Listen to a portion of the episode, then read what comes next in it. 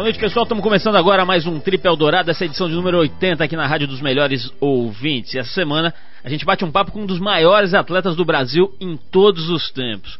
O cara tem nada menos que quatro recordes mundiais, 19 medalhas em Pan-Americanos e quatro pódios olímpicos. Ele é o nadador brasileiro que mais acumula medalhas na história das piscinas verde-amarelas. O cara é economista diplomado pela Universidade de Michigan, nos Estados Unidos, e atualmente divide seu tempo entre três academias que levam seu nome e um método de ensino desenvolvido por ele e que já atinge mais de 20 mil alunos em 65 escolas de natação. Estamos falando de ninguém menos do que Gustavo Borges, e daqui a pouquinho vem falar com a gente sobre natação, doping, preparo físico e também vai revelar se a fama de bom moço é para valer ou não. Vamos ouvir o cara, muito gente boa, Gustavo Borges, daqui a pouquinho com a gente aqui. Mas, mas, antes da gente cair na água com o Gustavo Borges, a gente vai entrando no clima aqui com uma música com o cantor Billy Paul, que vem a São Paulo no dia 10 de junho. E a gente vai de Let 'em In, um clássico em motéis, casórios, formaturas e todo tipo de evento assemelhado. A faixa foi composta pelo Paul McCartney e gravada pelo Billy Paul em 76. Falando em show de Billy Paul, quem quiser conferir o espetáculo em loco lá no Via Funchal, é só mandar um e-mail pra gente. A gente arrumou uns convites aqui pros nossos ouvintes. Você responde a seguinte pergunta: Qual o melhor momento que você passou ao som de Billy Paul? A melhor resposta leva um par de ingressos para a apresentação. Nosso e-mail aqui é o seguinte: radio@trip.com.br. Você tem até o dia 6 de junho, quarta-feira, para mandar o seu e-mail pra gente contando aquela cena no motel, num bar mitzvah, num casamento, enfim, onde você ouviu o Billy Paul e marcou a sua existência. Falou? Trip arroba, aliás, desculpa, rádio arroba trip.com.br, manda o um e-mail.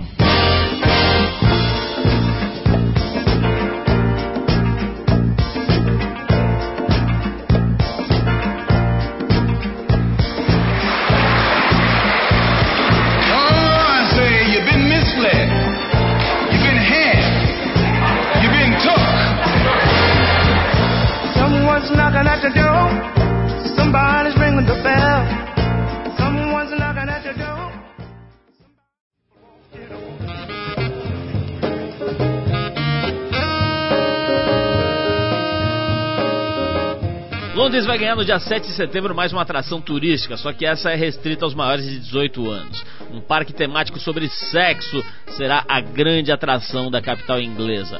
O Amora, sigla para Academia de Sexo e Relacionamento, ocupará um local nobre no coração da capital britânica, com custo de produção de 7 milhões de libras, que dá mais ou menos uns 30 milhões de reais. E com uma área de mil metros quadrados, a intenção do parque é basicamente transformar os seus frequentadores em amantes melhores. Com setores como prazer e orgasmo, o Amora incluirá bonecas em tamanho real feitas de silicone que os visitantes poderão tocar, apalpar e acariciar para descobrir novas zonas erógenas. As pessoas também vão receber dicas sobre como beijar melhor e como falar de maneira mais sexy.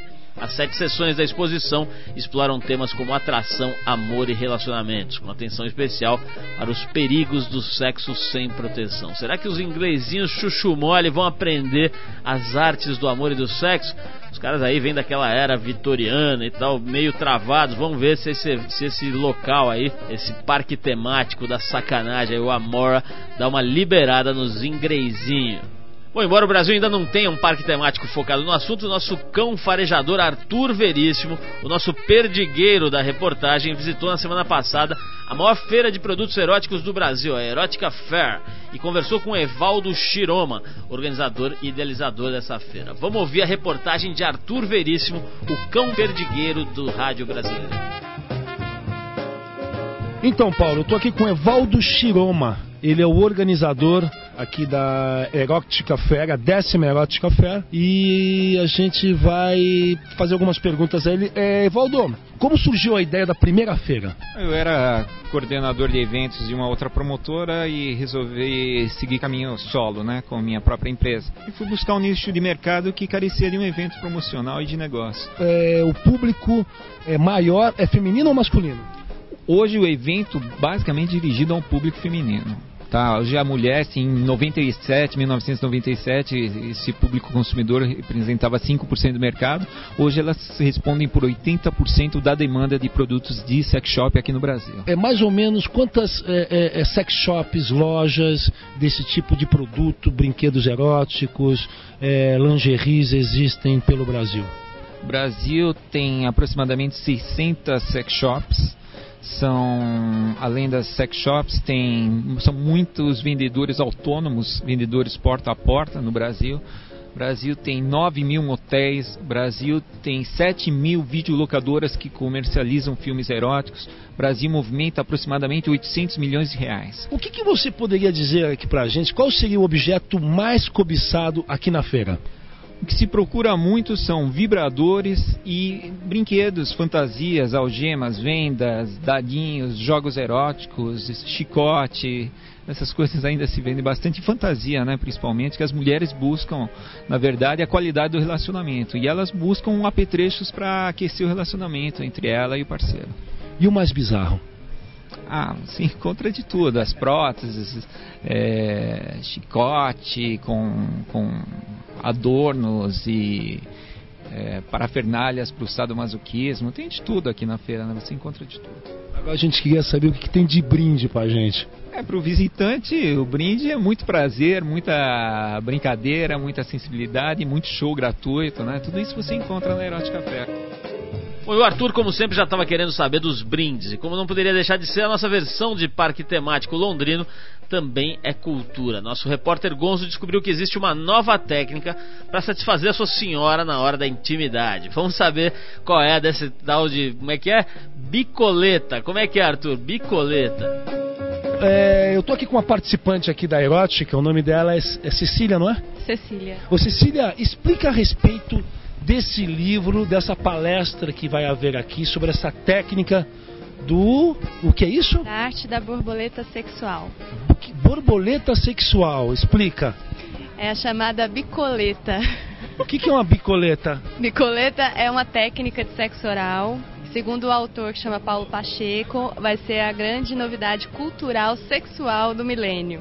E você se aprofundou a respeito disso? Não, eu quero muito ver a palestra dele. E aí ele vai ensinar, são várias técnicas. Segundo ele, ela atinge o, o orgasmo, assim, orgasmos múltiplos, inclusive, em dois minutos. Cadê esse livro? A gente pode fazer. Tem, tem. Quem que faz o teste? Como é que vai saber se o negócio é bom ou não é? Aí fica a sugestão pro pessoal tentar em casa, né? Tentar nunca é demais. Tá vendo? É, esclarecimentos de uma moça, Cecília, que sabe de tudo? Não, nunca se sabe de tudo. Sempre tem que se experimentar cada vez mais. Hum, psicóloga também, né? Deu pra sentir a empolgação do Arthur, né? Ficou claro que o cara tá animadinho. Já tava querendo levar o tal do livro pra casa. Bom, já já tem Gustavo Borges por aqui, mas antes, mais uma música. A gente vai com o projeto francês Nouvelle Vague, que fez uma, faz uma releitura esperta e bastante moderna de músicas que marcaram os anos 70 e 80. O grupo acaba de lançar o seu segundo CD chamado Banda Part. E desse disco a gente vai com a música Blue Monday, originalmente gravada pelo New Order. E não esquece aí, você que gosta do Billy Paul, a gente tem uns ingressinhos aqui. Se você quiser conferir o show dele lá no Via Funchal no próximo dia 10 de junho, você manda aqui um e-mail pra gente respondendo a pergunta: qual o melhor momento que você passou ao som de Billy Paul? Pode ser, enfim, num romance, na porta da casa da sua ex-namorada, numa missa, sei lá onde você ouviu Billy Paul e marcou a sua vida. A melhor resposta vai levar um par de ingressos para o show do negão mais romântico do mundo. É, obviamente depois de Barry White. Nosso e-mail é radio@trip.com.br. Mas se lembre aí, anota, você tem só até o dia 6 de junho, quarta-feira, para mandar o e-mail pra gente. Manda hoje logo, assim você já garante. Na sequência da música, Gustavo Borges aqui ao vivo e incolor. Vamos lá. Does it feel to treat me like you do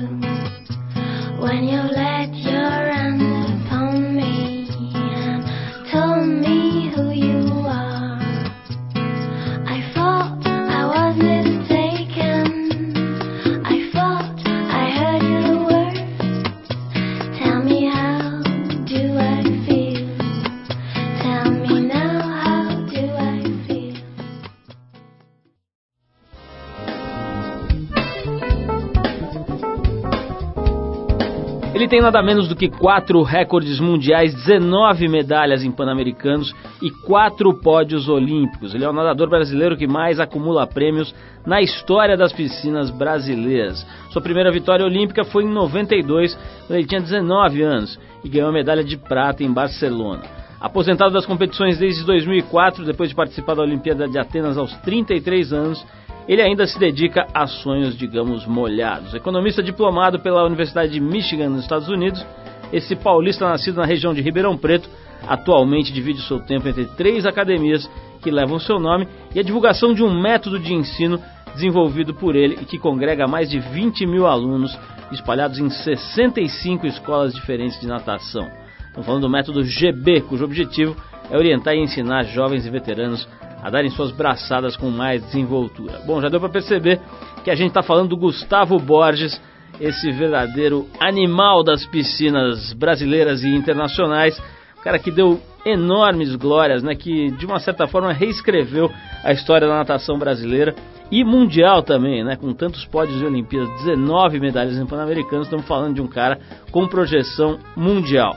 E é o Gustavo Borges que finalmente atendeu às nossas preces e chamadas. Nós estamos tentando convidar o cara faz uns dois anos e ele parece uma enguia. Ele nada rapidamente, escorrega e desaparece. Hoje a gente pegou uma rede aqui e pescamos o Gustavo Borges e temos o prazer de receber a presença desse grande atleta do esporte brasileiro. Gustavo, obrigado pela tua presença aqui, maior prazer, maior honra receber você aqui na nossa, no nosso programa e a gente poder bater um pouquinho de papo sobre esporte, sobre uma vida em torno do esporte. Demorou, mas deu certo, né? Grande prazer estar aqui com vocês e vamos, vamos bater um papo gostoso. Gustavo, é, é uma coisa que já me chama a atenção de cara é o seguinte: eu estou aqui há 22 anos entrevistando gente nesse programa e muitos, muitas dessas pessoas, né? Eu fiz as contas do dia, deve dar alguma coisa aí próximo de mil a mil e cem entrevistas, né?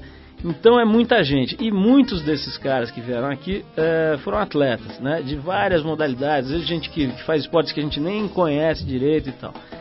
E uma coisa que é fato, você deve provavelmente constatar por aí, é que pelo menos até algum tempo atrás, o atleta brasileiro era um cara muito pouco preparado nas outras disciplinas, vamos dizer, da educação, que não fosse a educação física, né?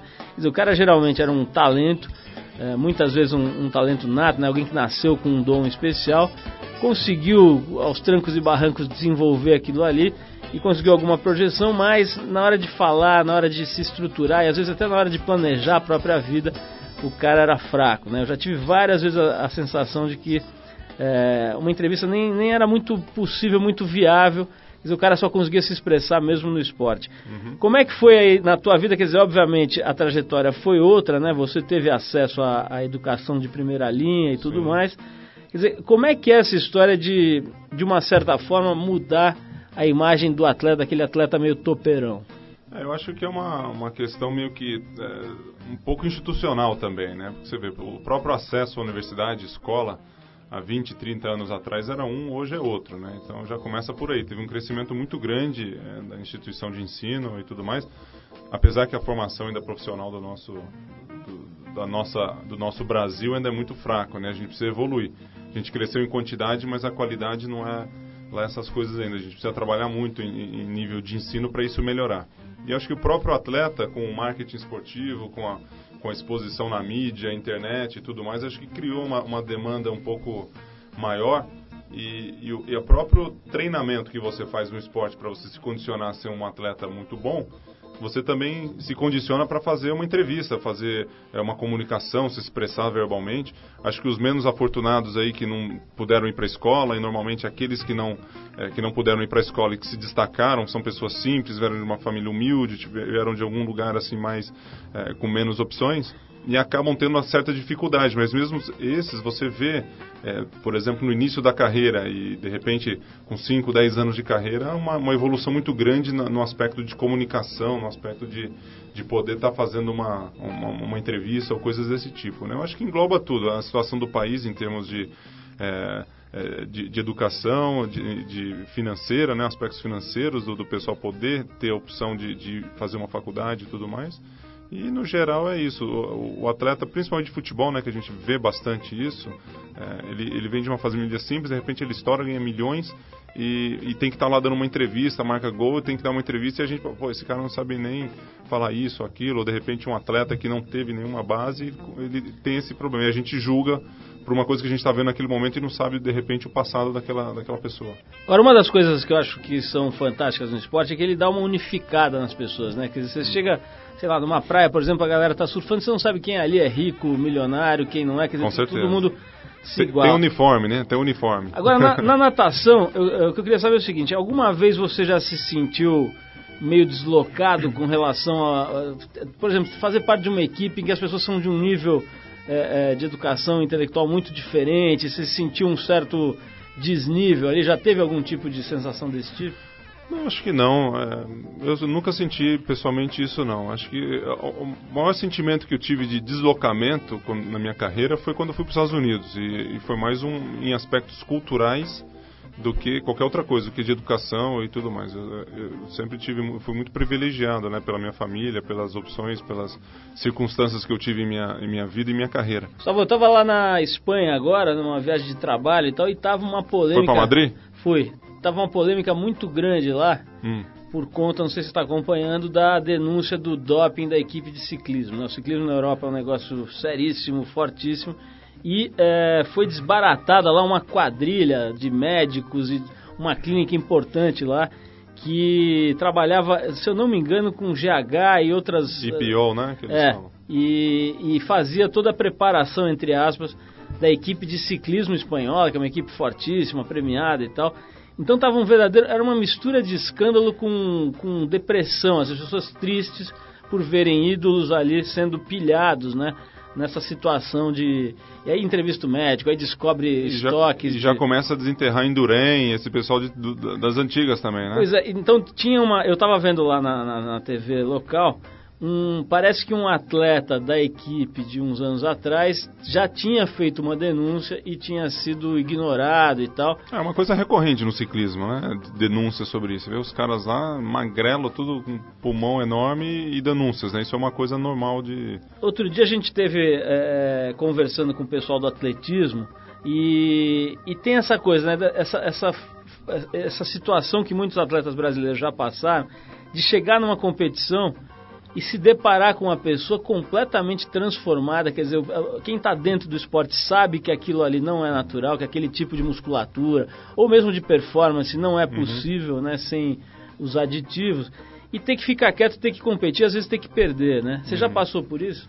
Olha, não, não necessariamente dessa forma. O atletismo, é, ele já vem de algum tempo com, com essa história de doping, né? O próprio Ben Johnson, aquela história, naquela história toda sempre marcou muito, né? E os 100 metros rasos sempre foi uma, uma prova onde os velocistas sempre muito musculosos, rápidos, velozes e tudo mais, sempre atraiu muita atenção, né?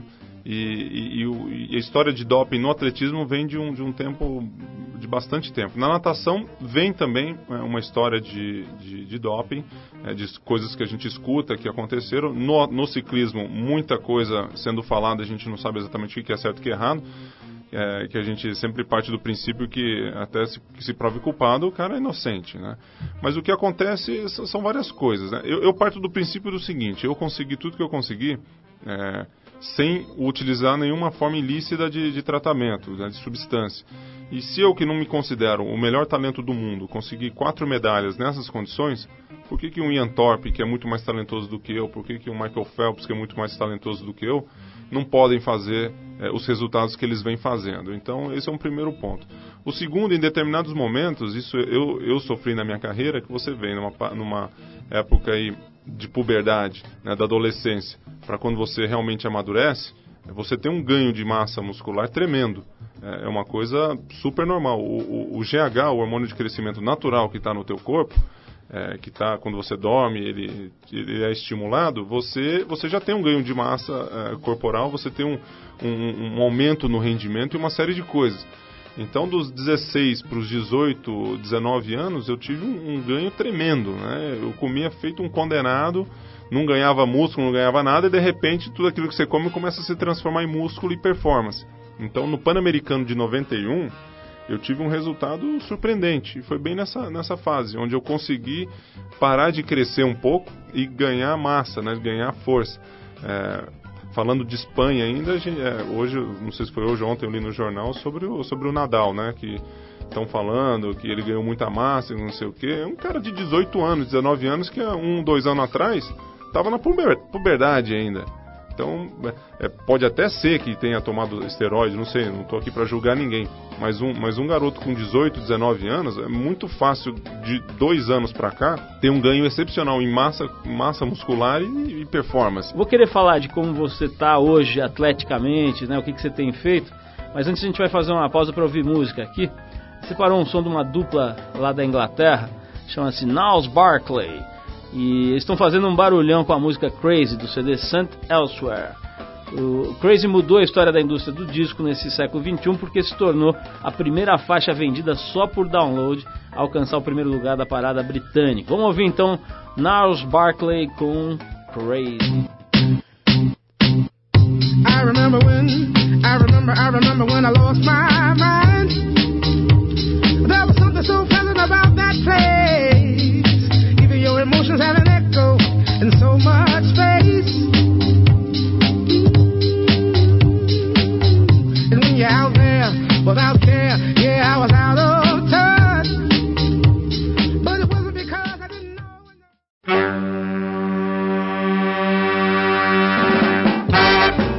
volta aqui conversando hoje com o nadador, várias vezes premiado internacionalmente, inclusive quatro medalhas olímpicas. Olha, não sei se eu já conversei com alguém que tenha quatro medalhas olímpicas. O negócio aqui é sério. O cara tem, além dessas, 19 de Pan-Americano.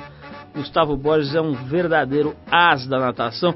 A gente estava falando aqui antes de tocar a música, Gustavo, sobre essa coisa da, do atleta que para. Né? A gente sabe Uhum. que o atleta é, passa, no caso do atleta profissional, do atleta de nível olímpico como você, passa a vida com metabolismo acelerado, né? Quer dizer, o cara passa, o corpo do cara é uma máquina acelerada durante às vezes 20, 30 anos, né? De repente, o cara se aposenta, para e aquele corpo que trabalhava numa rotação alta, de repente ele é, é amansado, relaxado e tal. Muitas vezes acontece do atleta fisicamente se transformar num cara obeso muito rápido, ou pelo menos com sobrepeso considerável, né? Sim. Como é que é essa história? Na natação é, é mais, é menos? Como é que é isso? No teu caso parece que, pô, você tá com mais ou menos o mesmo corpo ou você ganhou peso depois que parou? Não, eu perdi um pouco, inclusive, né? Porque o que acontece quando você para de, de, de competir, você para de. Eu tinha uma carga horária de 25 horas semanais, 30 horas semanais de atividade física. Então, massa muscular, treino, atividade aeróbica, anaeróbica, peso, é, hipertrofia, você faz de tudo, né? Então, você está sempre com músculo, bastante músculo. É, às vezes mais, às vezes menos. Mas no caso, é, quando eu parei, eu perdi massa muscular. Eu fui de 25 horas para 5 horas por semana, 4 horas por semana. E atividade muito menos intensa, né? Então eu parei com 98, 99 quilos. é, e hoje eu tô com 96, Pra quantos quanto, qual altura? 2 metros e 2. Então eu tenho uma proporção, eu, tô satisfeito com o que eu tenho. Hoje é a minha medida, o que eu, o que eu assim, pretendo com a minha saúde, né? Eu olho no espelho, estético, né? Você vê a parte estética. É, o peso, se o peso está dentro, eu quero manter abaixo de 100 e, e praticar atividade física quatro vezes por semana. Esse é meu objetivo de vida de bem-estar, né? Cuidando da estrutura, da parte estética e do coração, que é o que a gente busca quando a gente quer o bem-estar. É o que acontece com os atletas, é exatamente isso. Você vem de uma atividade de 25, 30 horas, é, um, o, o estômago acostumado com com 5 mil calorias, 6 mil calorias, você para de competir de uma hora para outra, não faz uma regressão, vamos chamar assim, né? não faz uma transição do seu corpo para uma, uma atividade menos intensa e você acaba consumindo mais calorias do que você realmente precisa. Eu querer saber um pouquinho, Gustavo, sobre o que, que é talento e o que, que é preparação, o que, que é inspiração, o que, que é transpiração no teu caso, né? Eu acho que você tem um dom aí, quer dizer, você nasce todo com, com, com uma, uma, uma genética propícia, etc. Mas eu vou querer saber de você e saber também como é que faz para ensinar, né? Porque uma coisa é o cara ser bom atleta, outra coisa é o cara ser bom professor, né? Conheço excelentes atletas que não conseguem ensinar ninguém a fazer nada. E o contrário também, caras que foram péssimos atletas que são excelentes mestres, né? Vamos falar disso, mas eu vou dar um, um break aqui pra gente tocar Jackson 5. É, bom, o Michael Jackson não anda muito numa fase muito feliz, digamos, da vida dele, mas tem um legado musical que merece respeito. A gente vai tocar aqui é, um resgate de uma época em que o Michael Jackson era feliz e não sabia, quando ele cantava e tocava lá com os irmãos na banda Jackson 5. A música é o famoso ABC. E, bom, e não esquece aí, se você quiser conferir um show de um cara que é dessa época aí, só que não fez tanta besteira na vida, o Billy Paul, que vai ser lá no Via Funchal no próximo sábado, dia 10 de junho, você manda um e-mail pra gente e responde a pergunta: qual o melhor momento em que você passou, qual o melhor momento que você viveu ao som de Billy Paul? Eu posso dizer, eu fui tentar entrar no show desse cara em 78, sei lá, aqui no Pinheiros, e não me deixaram entrar porque eu era menor de idade. Foi terrível, voltei na fossa para casa. Bom, você escreve a sua história aí ao som de Billy Paul e a melhor resposta vai levar um par de ingressos para ver o negão cantando. O cara canta muito. Nosso e-mail é radio@trip.com.br. O prazo para mandar o seu e-mail é quarta-feira, agora, dia 6 de junho. Bom, depois da música a gente volta com Gustavo Borges falando sobre talento, sobre o que, que é talento e o que, que é preparação nos resultados que ele obteve. Vamos de Jackson 5, ABC e a gente já volta.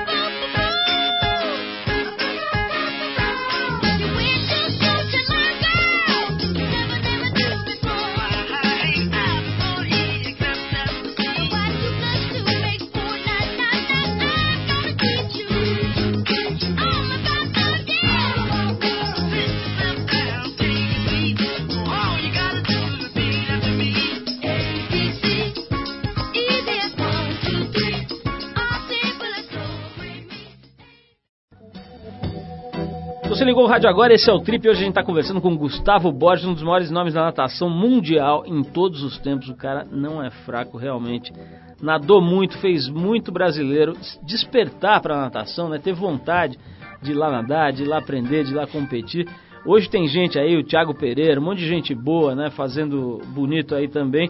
Certamente se inspirou no Gustavo, no Xuxa, em outros caras aí importantes da natação, de antes, de gerações anteriores e tudo mais.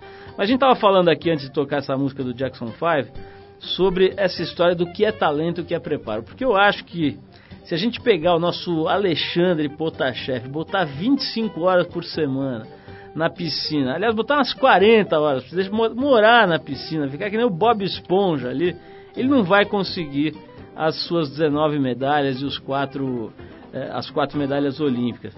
Como é que é, Gustavo? Quanto por cento disso eh, foi Deus que botou ali? No dia que você, no dia que você estava na linha de montagem, ele falou assim: ó, estica esse aqui, é. dá uma caprichada nesse aqui e põe para nadar aí que vai dar certo. O que, que você, depois de tanto tempo aí eh, estudando é, sobre educação física, natação no seu próprio corpo e na sua própria vida, o que, que você acha de verdade que é dom e o que, que você acha que é transpiração? Eu não, não tenho uma fórmula exata para isso não. Eu, eu acho que quando você fala em, em resultado, todo mundo busca o resultado, né? A gente está sendo avaliado sempre para ter isso. E, e, quando a gente busca o resultado é, na natação, no esporte, em nossas vidas, é, eu gosto sempre de falar em três, em três itens importantes, né? Dois deles você mencionou, que é o talento, que seria a capacidade de você querer fazer alguma coisa, de você gostar, ser apaixonado por aquilo, é, a vara de condão de Deus ali que te deu aquela habilidade aquática, mistura de tudo isso aí é, juntos. É, o, o, segundo aspecto importante é a parte do condicionamento físico, né, do trabalho, é, o suar ali, botar a camisa para suar, é, treinar duro, é, encarar ali a disciplina, a força de vontade no dia a dia de, de um treino duro e tudo mais, que com certeza é muito relevante para você conseguir é, aquele resultado.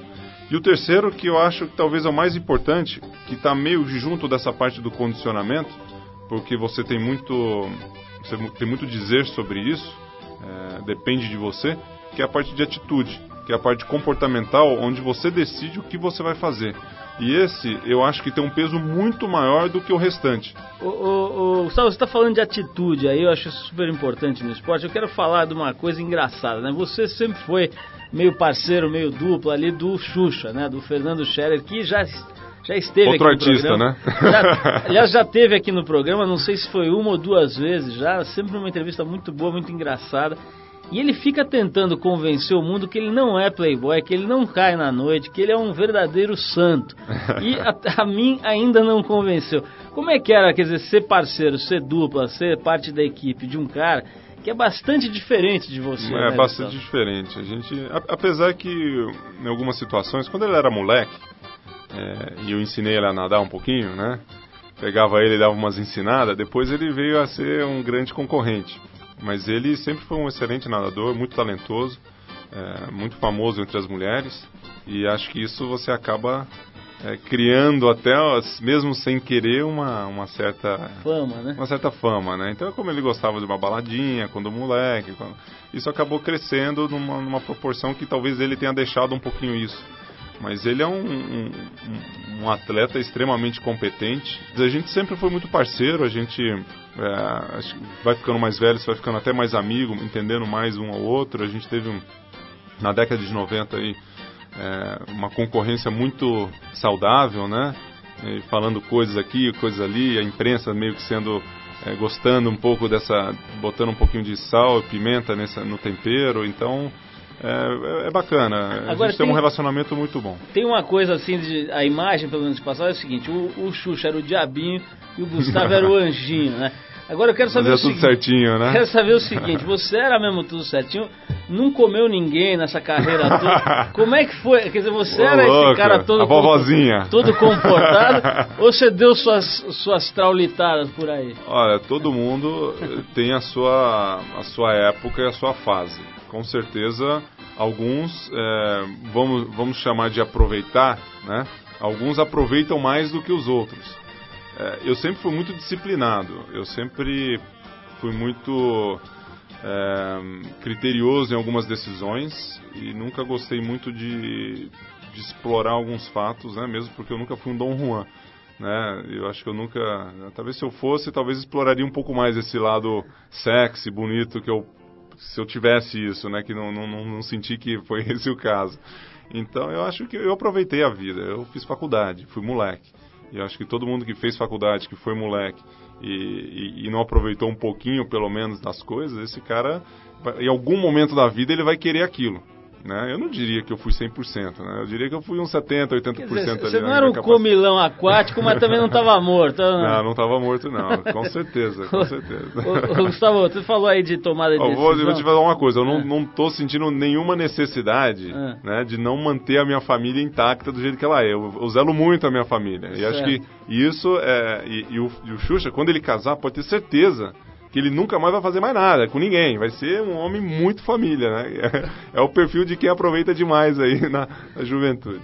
Só você falou da, da- dessa coisa de, pô, sempre fui muito cri- criterioso na tomada de decisão e tal. Quando você parou, foi em 2004, né? Na, Aham. na Olimpíada de Atenas, você participou só do revezamento 4 por 100 Sim. e você caiu fora na, na primeira bateria. Você acha que foi uma boa decisão ter terminado ali daquela forma? Porque eu tenho a impressão que você queria.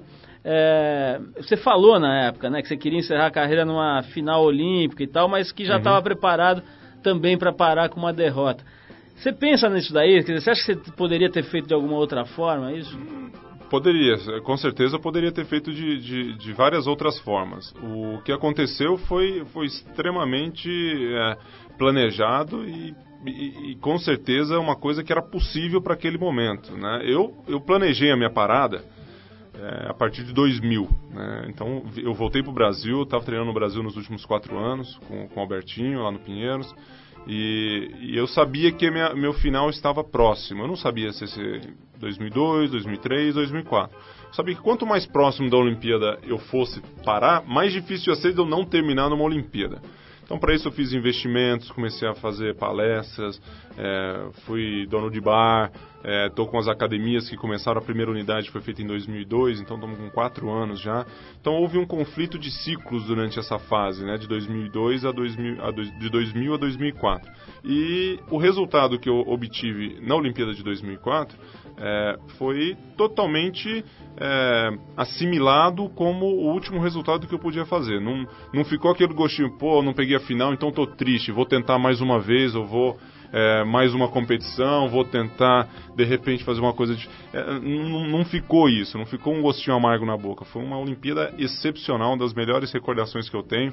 É, não só da parte aquática, de encerrar minha carreira, mas também de, de participar de outros eventos esportivos que eu tive a oportunidade de ir. Nas outras eu não tive, não tinha assistido nada em nenhuma outra Olimpíada. Lá eu fui no vôlei de praia, fui na vela, fui não sei o. Fui tudo que eu podia ir, que eu tive a oportunidade de ir. E, e, ficou uma lembrança muito saudável, muito bacana das Olimpíadas, né? Gustavo, olha, vou, vou infelizmente ter que encerrar aqui porque o tempo está pegando, mas eu quero terminar com a seguinte pergunta. Está com 33 anos, tem seus filhos, tua mulher, um casamento legal, é um cara super respeitado aí no mundo esportivo, no mundo inteiro, né? E agora tem aí a sua escola, as suas escolas de natação, tem esse método Gustavo Borges aí que está um monte de gente aplicando. Enfim, o que que tá faltando? Diz que comeu uma, uma galera aí na época da faculdade, né? Você que colocou na minha boca isso. Bom, enfim, reputação. o cara, o cara tá com tudo, deve ter uma bufunfa boa aí também. É... Essa é uma das coisas que vai, vai, vai entrar na resposta. O que está faltando, né? Dinheiro. Pois tal. é, então, é, é isso. Quer dizer, não deu para ganhar uma grana decente aí, porque um cara como você nos Estados Unidos ou na Austrália hoje acho que seria milionário, né? Ou não? Não, acho que não. É, nos Estados Unidos e Austrália você vê o Ian Thorpe, os caras que têm medalha de ouro e muitas Olimpíadas com medalha de ouro realmente ganham. Michael Phelps e Ian Thorpe são exceções. Eu acho que nesses países eu teria uma, é, uma condição relativamente razoável. Eu, eu, eu não, não, gostaria de estar na situação deles lá, não. Eu gosto muito da minha situação aqui no Brasil. Eu acho que eu tive, tive um ganho financeiro relativamente bom. É, não é aquele negócio de botar a perna para cima, deitar na rede, morar numa pousada e casa e avião e tudo mais para eu ficar para o resto da vida. Mas o que a, natação mais me deu de importante durante esses anos todos não foi a parte financeira, não. Foi, foi, a, foi a perspectiva de vida. A perspectiva que é uma coisa que se a gente não tem, a gente não sabe para onde que a gente quer ir, é, você morre. Você acaba, você entra em depressão, você fica batendo asa para tudo quanto é lado.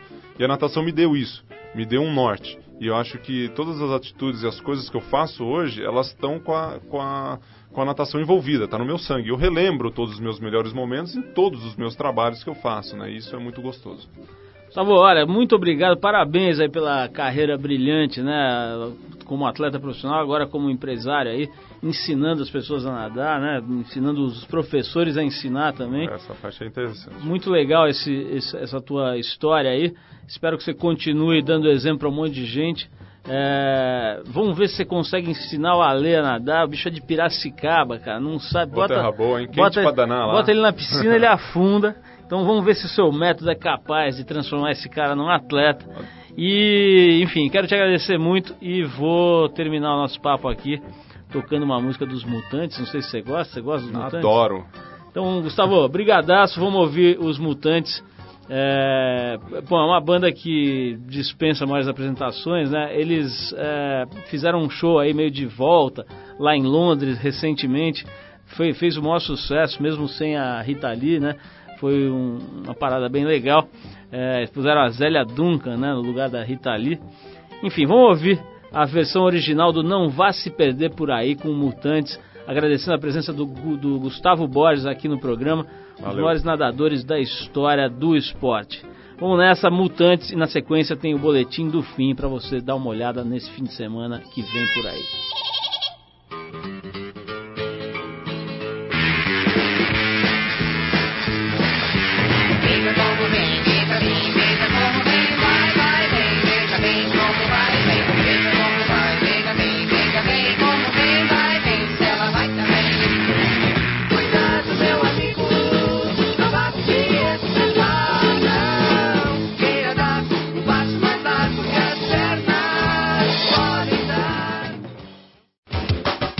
Trip Eldorado apresenta Boletim do Fim.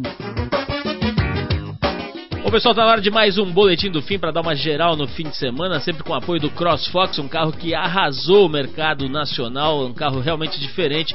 O CrossFox é um híbrido aí do Fox tradicional com um carro fora de estrada. Ele une a valentia e a força de um utilitário esportivo e o conforto e a dirigibilidade de um carro compacto. O projeto é completamente brasileiro, está sendo exportado para vários países. Enfim, uma série de características interessantes. Ele é mais alto, tem pneus maiores, step externo, monte de coisa legal que faz com que o carro se comporte muito bem na cidade e fora dela. Bom, pessoal, com a frente fria que estava sobre a região sudeste se afastando, o fim de semana promete sol forte e tempo firme no estado de São Paulo inteiro, sem previsão de chuva. É bom não economizar filtro solar, você sabe o câncer de pele está pegando. Como a gente sempre alerta aqui, casos de, de câncer de pele estão cada vez mais incidentes. É bom se cuidar de verdade, né? Esse papo de não, eu tenho um couro sarado, eu sou de praia e não sei o que, isso tudo não existe. A gente tá cheio de rato de praia aí amargando terapias difíceis, seríssimas e complicadíssimas nos hospitais do mundo inteiro. Bom, a temperatura no litoral deve variar entre 12 e 27 graus. Quem desce para a praia para pegar onda se liga, porque a passagem de um ciclone ao largo da costa traz no sábado um sol de sul com influência de sudeste e ondas de um metro até para mais um pouquinho. No domingo, a situação fica ainda melhor com sol de sudeste e ondas chegando a um metro e meio. Então, boas ondas aí no fim de semana para quem vai descer, vai ter uma diversão garantida. E olha só, se você quando era criança sempre sonhou em produzir o seu próprio avião, seu próprio objeto voador, ou até se você chegou a construir um, mas seus pais não deixaram você pular do telhado ou da janela da sua casa, agora é a hora da sua vingança. Dia 17 de setembro vai rolar o primeiro Red Bull Flugtag aqui em São Paulo. A ideia é bem simples. Você monta uma equipe de 3 a 5 integrantes e constrói a sua própria máquina voadora. Ela tem que decolar com você pilotando no dia 17 de setembro de uma rampa de 5 metros de altura. Fica tranquilo que se der alguma coisa errada, né, se o seu plano mirabolante falhar, tem uma piscina embaixo para você fazer o seu pouso forçado numa superfície um pouco mais amistosa. Os prêmios para os Ícaros aí vão desde voos panorâmicos de balão até um curso de piloto particular privado.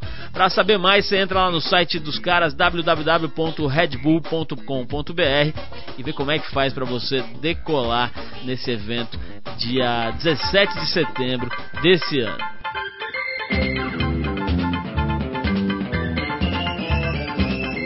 É isso, pessoal. O Trip Eldorado de hoje vai ficando por aqui. Essa é uma produção da equipe que faz a revista Trip em parceria com a Eldorado FM, que é a rádio dos melhores ouvintes. A gente ganhou esse ano o prêmio da PCA, Associação Paulista dos Críticos de Arte, como o melhor programa de variedades de 2005. Estamos super contentes e queremos dividir isso com você. A apresentação do programa é de Paulo Lima, participação esporádica de Arthur Veríssimo, edição de Ricardo Moreno, produção e trabalhos técnicos do Alexandre Potashev, programação musical Cris Nalmoves. Para falar com a gente, anota aí o e-mail radio@trip.com.br. É isso, um abração, bom fim de semana para todo mundo, que seja um fim de semana feliz e com muita paz e a gente se vê de novo semana que vem aqui na Eldorado, a rádio dos melhores ouvintes. Um abração e até terça, né, com o Triple Eldorado Shortcuts por aqui. Abraço.